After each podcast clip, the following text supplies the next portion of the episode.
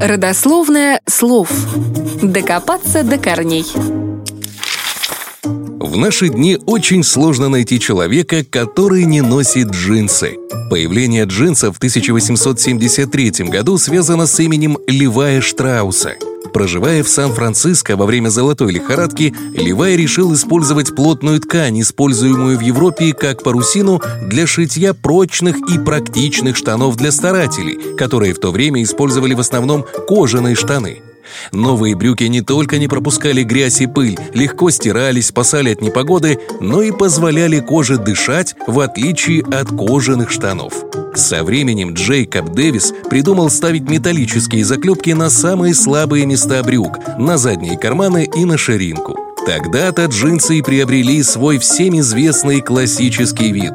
А вот происхождение слова «джинсы», однако, которым мы так часто пользуемся в повседневной жизни, неизвестно почти никому. С начала 16 столетия в итальянской провинции Генуя было очень развито ткачество. Среди материалов, которые там изготавливались, была также весьма грубая саржа с диагональным переплетением. Ткань не пользовалась большим спросом у аристократии, поэтому в те времена даже не имела собственного названия. Но со временем данным материалом заинтересовались французы, и закупая его в Генуе, они так и назвали его – Дженни – когда ткань уже более-менее адаптировалась во Франции, название трансформировалось в «жану», оттуда уже и перекочевало в английский язык немного видоизмененным – «джин», какими осталось до наших дней. Происхождение слова «джинсы» в более современном понимании можно отнести к Америке. В тот период, когда осваивался Дикий Запад, когда средняя и южная части Америки заселялись фермерами из Европы, именно для них начали шить спецодежду из джинса. Так как большая часть населения говорила именно на английском языке, к названию материала, который поставлялся сюда для пошива рабочего обмундирования, приписали буковку «С».